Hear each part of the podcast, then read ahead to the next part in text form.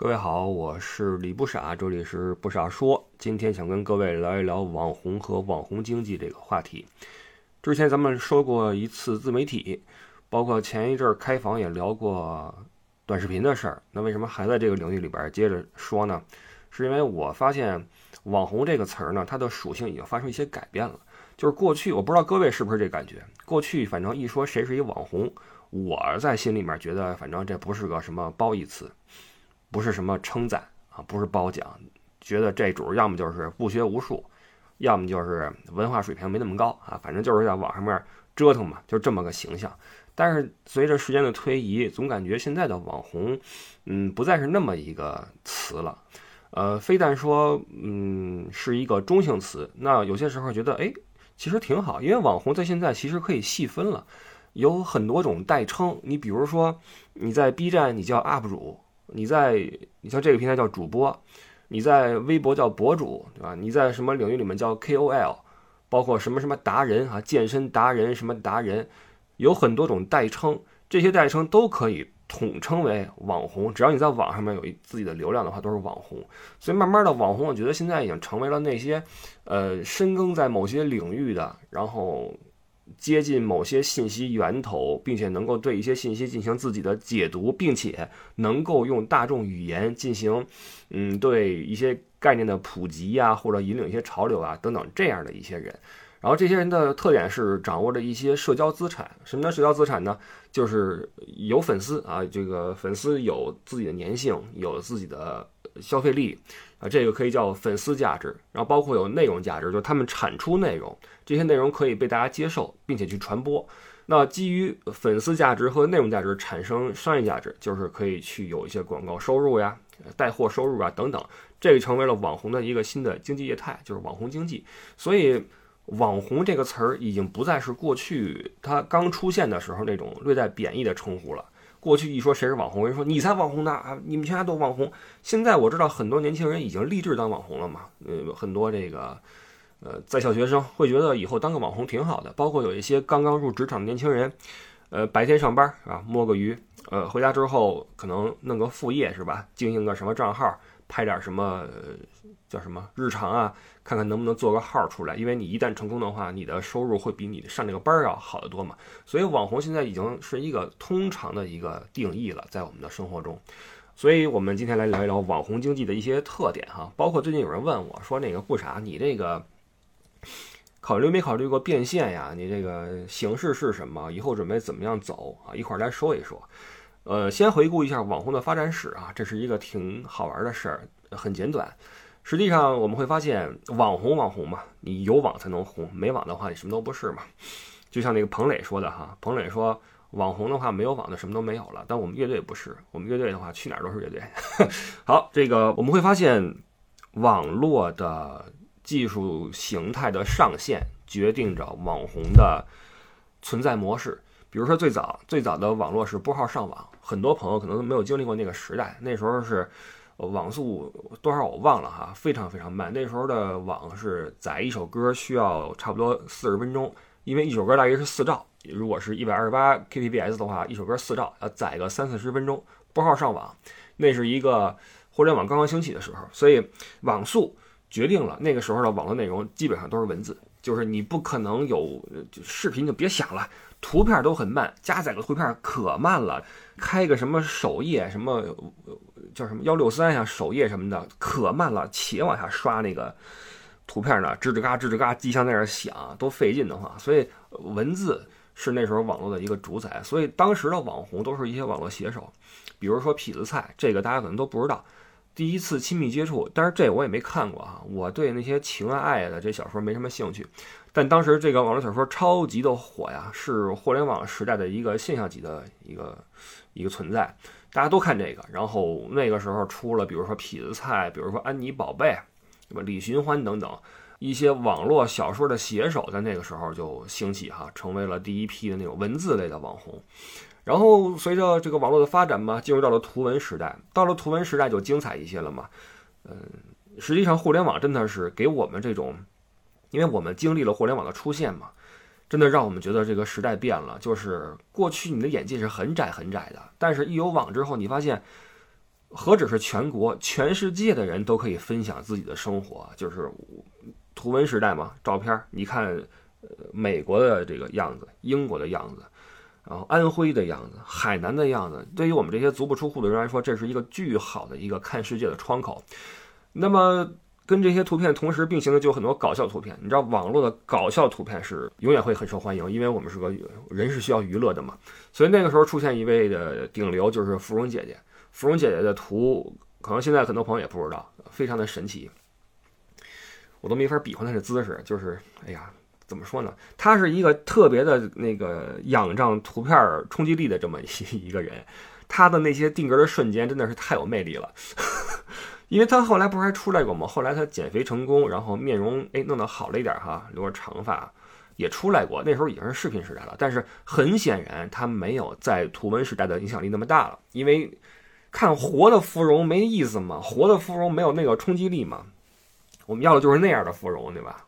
那个腰上一圈肉，然后左手放在后脑，右手向右边平举，然后眼睛向右看，啪这么一比，胯再扭出去哈，那个 那是芙蓉。然后包括后来是不是有什么天仙妹妹啊？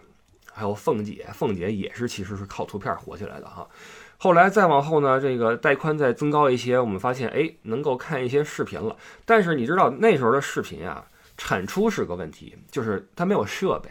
现在你看，我们抄一手机，人人都可以拍视频，人人都可以当导演。但那个时候，你说谁手里有个 DV 啊？基本上都没有。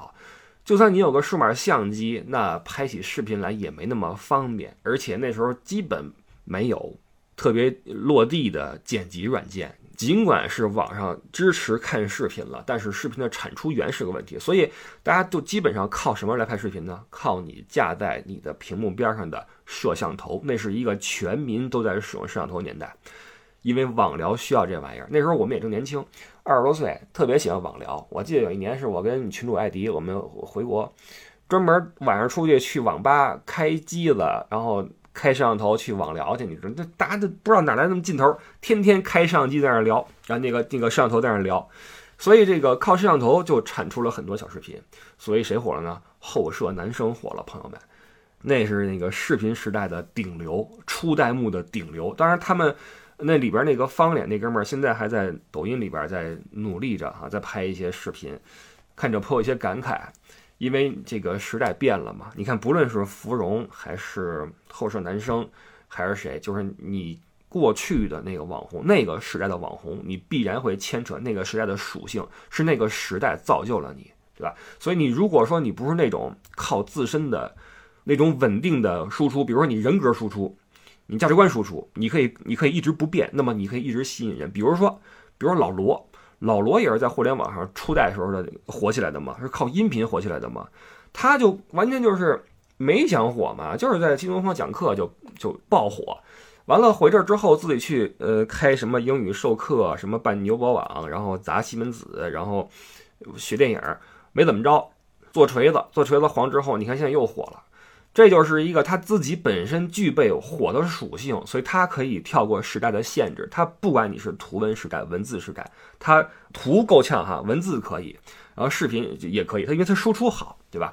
所以这个后摄男生，当他现在在努力的时候，你就觉得会挺感慨的，就觉得很难了，很难了，因为当时后摄男生所具备的属性，在那个时代比较的独树一帜，但在现在的话，对吧？那么跟后摄同时火的还有一位北京的一个网红，我都不好意思提这人，真逼哥，北京逼哥，那是也是早期的一个网红了，就是完全是利用人的那种审丑心理，呃，利用人的那种被禁锢的，比如说礼节呀或者羞耻心啊，就是你那些被禁锢的羞耻心，在他身上可以得到释放，就给你说马桶马桶泡面呀，什么地铁里边突然站起来吼一嗓子呀。在街上边装个疯卖个傻，就弄这个，但还真吸引好多人啊！逼哥也是那同时期的一个网红，逼哥好像现在还在折腾呢，但是也就那样，对吧？那个时候的网红呀，嗯，你说可惜也不可惜，可惜是没挣着钱啊。你像后社也就上过一些节目，但是后来也就那样了。逼哥也上过节目，逼哥上过什么非你莫属还是什么，我忘了哈，就一看就是那种炒作出来的。假装有一个人是他女朋友，然后怎么怎么着上个节目挣点钱，就这样。呃，这是比较可惜的是，当时没怎么挣着钱。但是不可惜的是，就你你们这个挣钱的话，有点，对吧？有点那个奇怪嘛。当时都火到什么地步？连国外的媒体，像英国什么媒体都开始报道后舍男生，都火到这份，国际网红了已经是啊。只不过那时候互联网还没窜出去。OK。那这是视频初期，到后来到了四 G 时代，包括智能手机一应用，那就不一样了，因为短视频出现了，人人都可以，嗯，去拍，去剖，对吧？所以就成了一个全民网红、网红丛生的一个时代。那这就多了，什么 Papi 酱，哎，包括那个文字啊，就是网络虽然说技术在提高，但它一直是向下兼容的，就是你在短视频时代，文字你依旧可以火嘛，只不过文字的力量弱了。你看现在谁还去？写嗯长的博客呢，很少了，对吧？非常少，都是那一百四十字的那个短的微博，就这个都看着都费劲，很多人，所以慢慢的文字力量薄弱了。但是，呃，你别忘了之前那咪蒙，对吧？包括现在有很多这个呃公众号的那些呃写手们，还是挺厉害的，所以文字依旧在存在。包括那当时那个刘吉手，是吧？啊，然后微博的刚刚是一二年出的微博，是不是？呃，很多明星入驻，明星其实也是网红的一种嘛。就是网红其实已经包括了很多很多角色，网上的红人都是网红，那明星也是其中之一。只不过明星啊，在过去我们心中，明星是那个在上边的，高高在上的，其他人的谁也比不上明星的光芒。但是在网络时代，你如果明星你在网上的流量不如这个网红的话，对不起，走街上可能你火，但在网上是他火。所以我们能看到很多明星。呃，唱歌的、演电视的，包括商界的一些人，比如说雷军啊，呃，董明珠啊，都开始进入直播间去带货了嘛，都是重视起了网红的力量以及网络经济这个这个力量。所以到了这个新的时代之后，各种的维度都在输出，文字也好，图片也好，呃，短视频也好啊，以段子形式输出，以什么形式输出？然后对，插一嘴，前天看人感慨说，当时明星们在微博上面的互动特别的真诚。特别的放松，就是什么事儿都跟粉丝说，尤其是微博时代。微博时代那时候，那个各个的明星啊，那呃老徐就不说，老徐那是真的文笔好的，也有文笔一般的呀。上来就说今儿我也写个博，粉丝朋友们你们好吗？就这样，包括在新浪微博也是嘛。刚开始的时候啊，互相艾特，就是自己那点私事儿就随便说，无所谓，很轻松。但不知道什么时候开始，你看现在这明星们一个个的什么谨小慎微，我靠，转个帖都特别的谨慎啊，弄得现在这个气氛呀就很奇怪了哈。好，这个过去了，说哪儿了？总之现在这个随着二零一九年直播电商呃的出现，一个新的风口就来了。那么紧跟着那些短视频的平台也就开始切入到了这个里面去啊，什么抖音、快手啊。呃，都在深挖这个商业潜能，所以网红带货成了一个新的潮流。那这个时候网红就就多了嘛，因为它这个造星也更容易一些，因为大家的这个这个眼光天天都在寻觅一些新东西，所以过去呢的网红可能是有一些是随着炒作起来的，也有很多是靠自己的才能才艺啊一直稳定输出被人发现的。那现在这个网红就就更多了，你像前两天有一网红出现，特别的神奇，觉得。嘿，那是一个哪个电视台啊？一个民生类的节目吧，就是一个维权的一个报道，是一个叫杭州郑女士。杭州郑女士家里那锁坏了，她就去投诉这个锁的问题。电视台的采访就哎说了那么也就几十秒的话，十几秒的话吧。然后因为她这个身材傲人，加上戴一口罩，颜值颇高，哇塞，然后就火了，全网就找这个杭州郑女士。结果这郑女士就对吧？怎么说？趁热打铁呀，还是什么呀？趁着这机会开一账号，然后明显是，嗯，有背后推手的哈，在做这个事儿，只不过做的没有那么的那么的顺畅吧，因为这跟你的人有关系哈。但是尽管如此，他也攒了九十多万粉丝，一百万粉丝，然后现在在网上面开始卖货。你说这你找谁说理去，对吧？这个没辙啊，这就是没辙。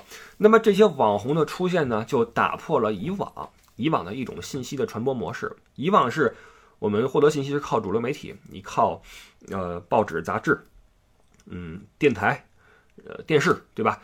呃，信息是从一个点，从上面的一个点，然后单向向下传输的。但现在不一样了，现在这个各个的 KOL 活跃在社会的各个领域里面。首先，我们现在的人呀，我们现在的人，现代人就活得比过去更加的深入了，就是大家都在自己的领域里面，这个社会更加的碎片化，就是碎块化啊，碎块化。就是比如说我上班都上班，但是晚上回去之后，我我玩那个乐高啊，或者那位是撸猫。那位是什么玩茶艺，总之都在自己的兴趣点里面去去去深挖，所以每个人都能在自己的圈子里面发现一些 KOL，发现一些这个意见领袖也好，网红也好，所以这个网红就形成了一种信息的去中心化分布，就是过去是信息是通过电视往下传播，你除了这个之外，你没什么信息了哈，报纸什么的，但现在你通过互联网也好，通过什么也好，你随时看你自己的那个心中的那个信号发射塔。每个人的心中，每个人的身边都有一个小小电视台，这个电视台就是网红。所以，网红在社会里面的这种随机的点状分布，就造成了这种信息的点状的这种小范围的传播。那么，因为每一个传播的基站都是呃如此的垂直，对吧？我我们这个圈子就玩撸猫，我们这圈子就就聊军事，所以它更加的容易被商家赋予一些商业的这个。潜能，比如说广告投放，呃，你给一个网红投放广告，比如说一个健身网红，你给他投放一个，比如说蛋白粉，那毫无疑问，他的受众都是这个的，这个的潜在的这个消费者。你比如说，你像很不成功的例子，百度贴吧，贴吧为什么后来不行了呢？你像贴吧，他那个广告做的简直是哈，我在球类哈，百度，呃，北京某某啊八，我我看那个什么。广告愣是什么铲叉车，你想想吧，你你这玩意儿你怎么怎么做的哈？所以这个广告的细分也好，这个商业的这种这种架构的这种建设也好哈，很明显，网红经济是后来居上，成为了一个领先的一个位置。那么随着这个网红经济的嗯成为趋势之后，一个新的经济形态就诞生了，我们叫新经济。这个新经济就是开篇我所提到的，就是伴随我们。观念的改变一起在这个转换的一个事儿，就是过去我们还可能还觉得网络经济不靠谱嘛，我们买东西还是去实体店，或者慢慢的我们买东西去什么某宝某东。但是现在很多人已经开始转向，比如说去直播间买东西，去什么电商的直播买东西，这种消费习惯实际上在年轻人的这个群体中是越来越多。就是像我这种老帮菜是不怎么适应啊，包括我身边的人可能也不怎么做这种事儿。像我听友们，就你们，可能很大一部分人也是从来不看直播，从来不在里边买东西，觉得呢很不靠谱，是吧？觉得很扯，干嘛呢？你你骗谁呢？是吧？但是很多很多年轻人都开始选择这种方式去消费了，这是一种新的经济业态，这个已经被政府所认可，并且开始用计划去扶持了。如果这玩意儿它没有价值的话，逻辑思维也不会投资 Papi 酱，呃，虎牙也不会花一个亿签约游戏主播。游戏主播我们会觉得离我们生活好远呀。游戏主播，你会想这这是个职业吗？但是就是个职业。我念一段话啊，这是我从网上抄来的。二零一六年，新经济首次被写入政府工作报告，新经济会成为中国未来经济可持续发展的重要力量。二零二零年六月二十三日，上海市公布了第一批特殊人才引进落户公示名单，李佳琦作为特殊人才落户上海。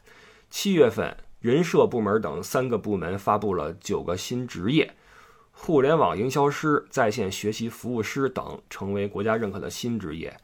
公众号博主、自由撰稿人、电子竞技工作者属于个体劳动者，应纳入就业啊，已经是一个一个 title 了，已经正经是一个职业了。国家发展改革委员会等十三部门七月十五日对外公布关于支持新业态新模式健康发展、激活消费市场、带动扩大就业的意见。哇，好长啊！这个题目提出通过十九项创新支持政策，在鼓励发展新个体经济方面，积极培育新个体，支持自主就业，支持微商、电商、网络直播等多样化的自主就业，大力发展微经济，鼓励副业创新。看到吧，这是政策层面的一个支持。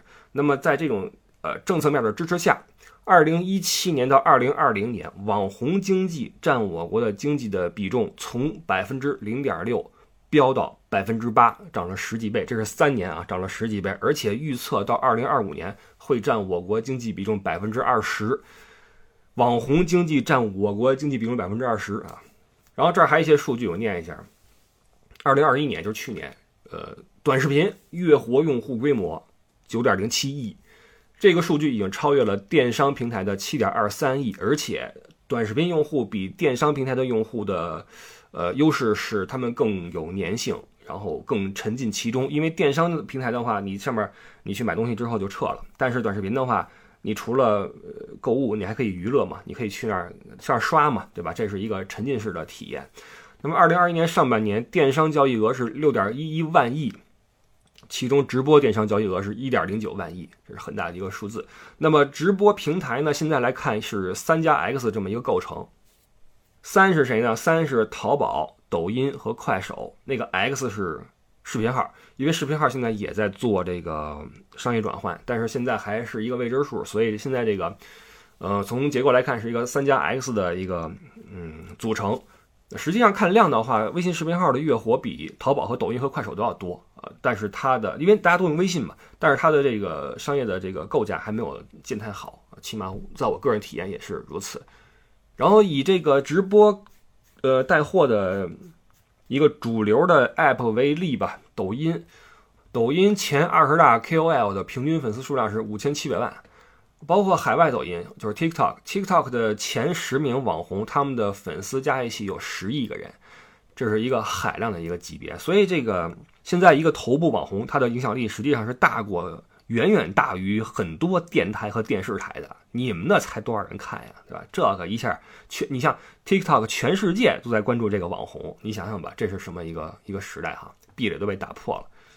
然后说说主播这一块，呃，抖音主播百分之八十都是四十岁以下，然后百分之四十五点八的主播是在新一线城市，在一线城市的占百分之二十八点三，加一起的话超百分之七十啊，在一线和新一线城市，这是主播们。然后主播的学历水平，本科以上的占三成。那用户方面，直播电商的用户主要是九零后，呃，本科以上的学历占不到百分之二十。呃，在直播电商用户里边的百分之七十八点三的人，月收入不到五千。呃，对价格极其敏感。那么中高收入的人群也有，但是在体验过直播电商之后呢，都会迅速离场，开始转去寻找更多的消费体验感，包括追求服务品质。这你可以理解哈，因为这也是网络直播带货的一个界限，就是他没法给你太好的购物体验，你去永远是去实体店更好嘛，对吧？呃，以上啊，以上就是我看到的一些数据，那么就用于佐证，就是网红经济这个事儿的持续发展，包括以后会变得更好。那么接下来就要说一下这个为什么我聊这个事儿，包括很多人问我一个问题，就是不傻，你的这个东西怎么变现？你怎么弄，对吧？你以后的计划是什么？说这事之前呢，我先聊一个就是网络变现的一个形式啊，一个状态。说说这个大环境，好吧？因为变现说是容易啊，都能说明白，但是能做明白吗？不一定。先说一下里边这个道道啊，我们先说四个关键要素：主播、平台、品牌和用户。我是主播，喜马拉雅 FM 是平台，你们是用户，然后还有品牌。品牌找到主播，通过平台给用户来发广告，这是一个呃商业流程，对吧？这个说起来很简单哈，那么这个事儿做起来是不是这么顺畅呢？不一定。你比如说，有一个问题，呃，假如啊，我们现在有一个呃鞋厂卖鞋的，他想去在网上投这个鞋的广告，那么他如何去找这些主播呢？这是个问题。你看各个平台都有主播嘛，这个音频，我音频都什么都不算，咱就说那个视频吧，好吧？包括小红书啊，小红书也好，什么呃微博也好，包括抖音、快手。上面有无数的网红，这个鞋厂该怎么找到这些对口的网红去替他们宣传呢？他要一对多的去找这些网红，一对一的谈合同，这是一个很消耗这个精力的事儿，对吧？这成本太高，所以一个机构就应运而生。这个机构是在这个闭环里边的一个重要的部分，叫 MCN，具体的意思是 Multi Channel Network 这么一个东西。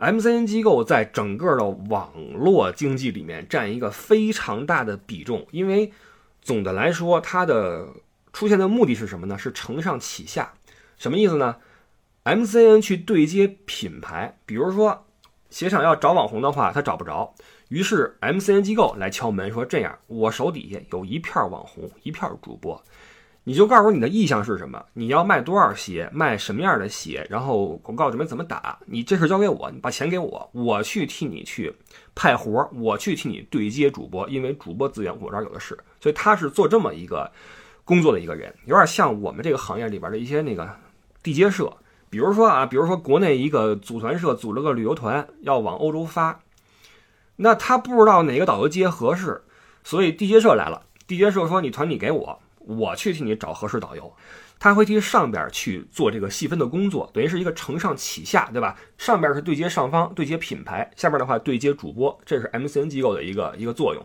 所以随着网红经济的爆火呢，MCN 机构也越来越多。你比如说，在二零一七年，二零一七年的 MCN 是一千七百家，到了一八年变成了五千家，到了一九年变成两万家，这是一个爆炸性的增长，到现在应该是三万多家了啊！到去年。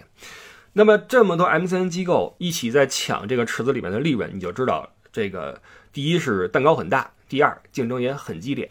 但是这里边的竞争是个良性竞争吗？未必，因为你知道这个怎么说呢？任何的内卷呀，都会导致一些不好的、不健康的业态的发展。比如说 MCN，部分 MCN 呀，啊，部分啊，部分 MCN 呢。把这个承上启下的工作呢，做成了欺上瞒下的一个工作，这就是这个网红经济圈里边很不好的一个现象。说一下啊，举个例子，还是这个鞋厂，这个鞋厂要卖鞋，于是来 MCN 机构说这事儿包在我身上啊，我这儿有，呃，这些主播都特别的好使，你把钱给我，这事儿我替你办了。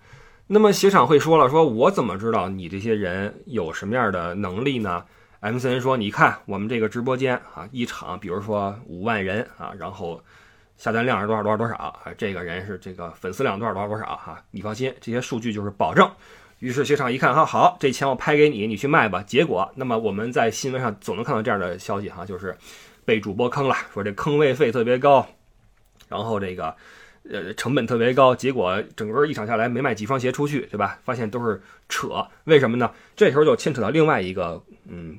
都不是机构了，另外一个角色就是数据维护。什么叫数据维护呢？数据维护就是给你刷量。嗯，他们就是弄一个机房，机房里边怼着得有个几十台、上百台手机同时插着，然后拿一个电脑再做一个总控。呃，可以给你集中的去点赞或者做评论、转发、加粉儿等等的哈，有很多很多数不清这样的这种这种。哎，小作坊都在做这事儿，包括你，比如说我上微博什么的，时不时的就有人来找我，就说，哎，这个加粉的这个嗯业务什么的哈，转评赞业务什么的哈，你就是你可以去合作。那么 MCN 当然是找这些东西来给自己做数据维护了，因为你知道现在这个互联网的这个数据造假是十分严重的，就是通赞膨胀啊，通赞膨胀就是这不管是大 V 还是明星啊。你看，为什么前一阵国家说要去那个打击虚假流量呢？因为这事儿已经太离谱了。直播间控评比，根据统计，百分之九十三点一，刷单比百分之九十点三。也就是说，你能看到的直播间，你能看到的那些什么网络购物什么的，百分之九十以上都在数据造假，因为它内卷嘛。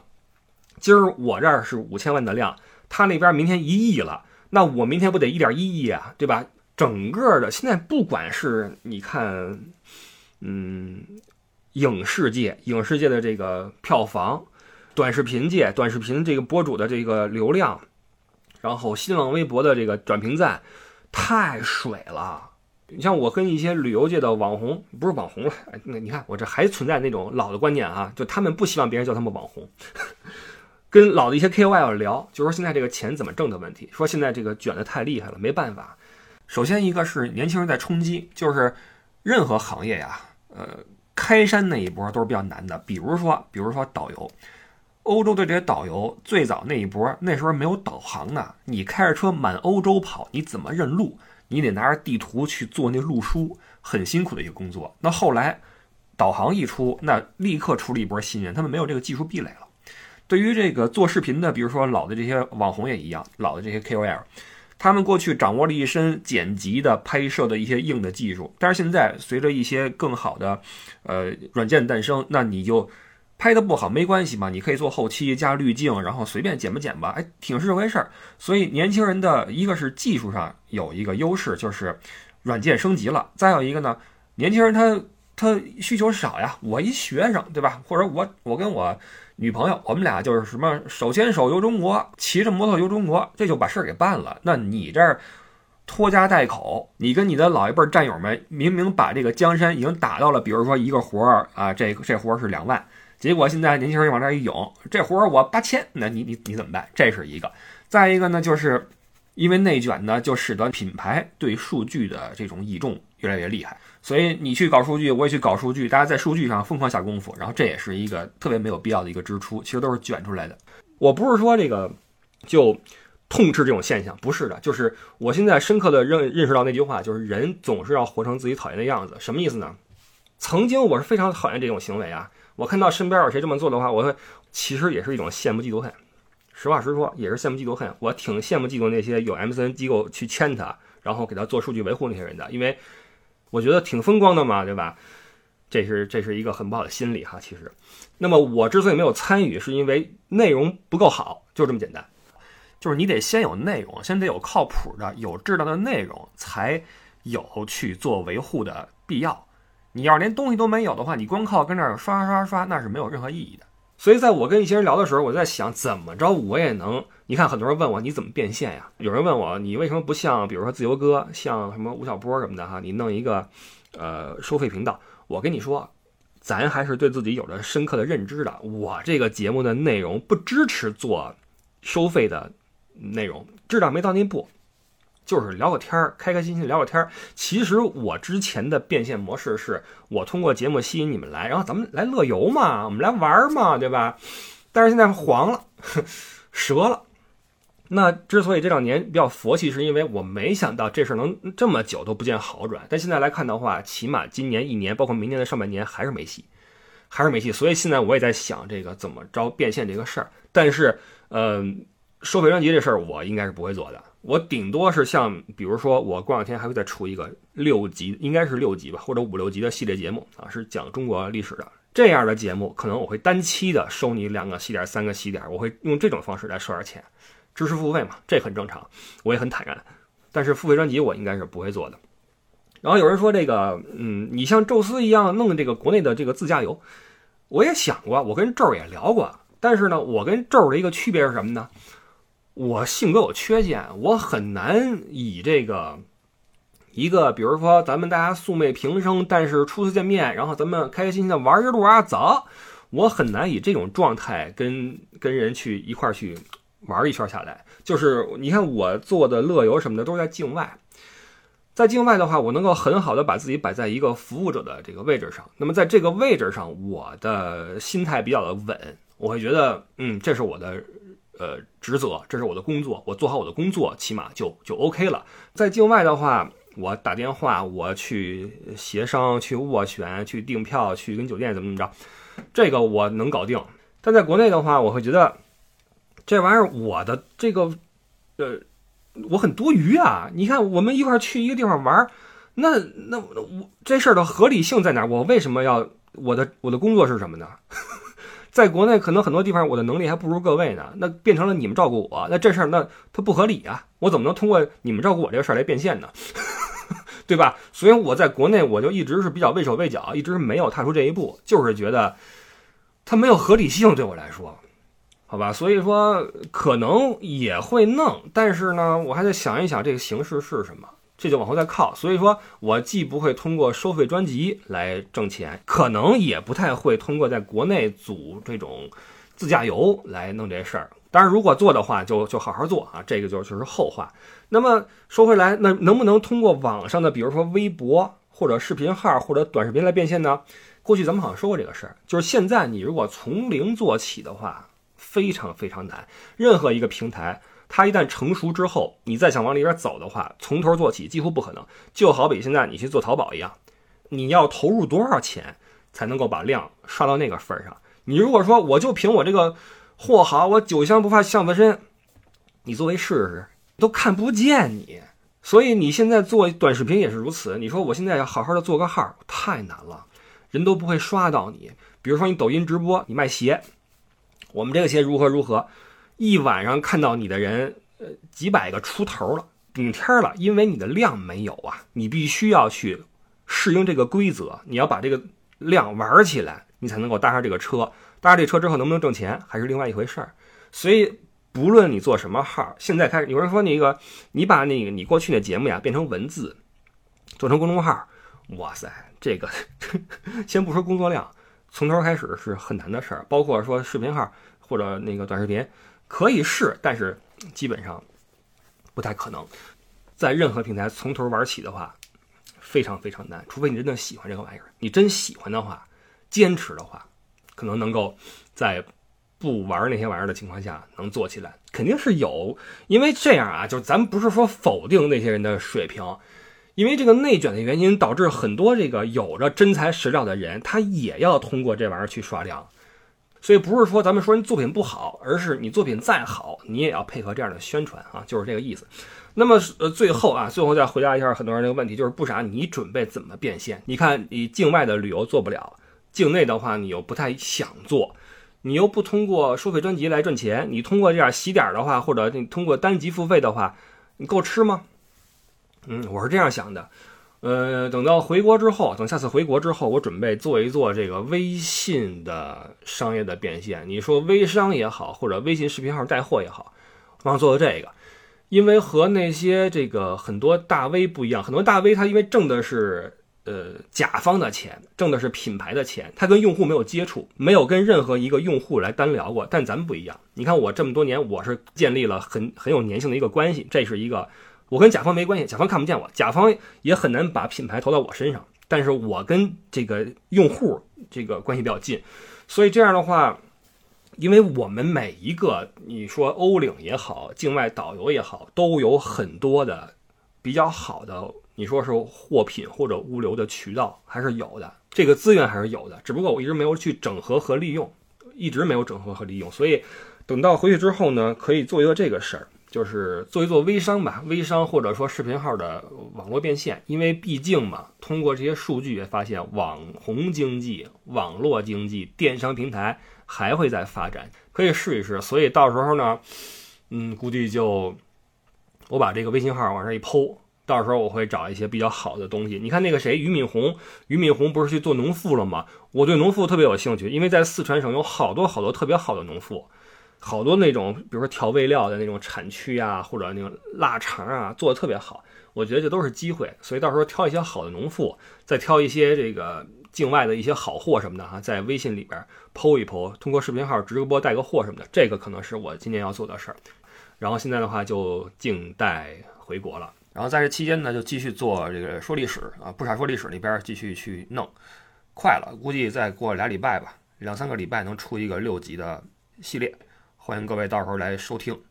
这个周四我们要开房了，我们会聊一个话题，叫借出去的钱是不是等于泼出去的水？到时候我会在群里面发入房的链接，包括你在喜马拉雅 FM 的 APP 上应该也能找到入口。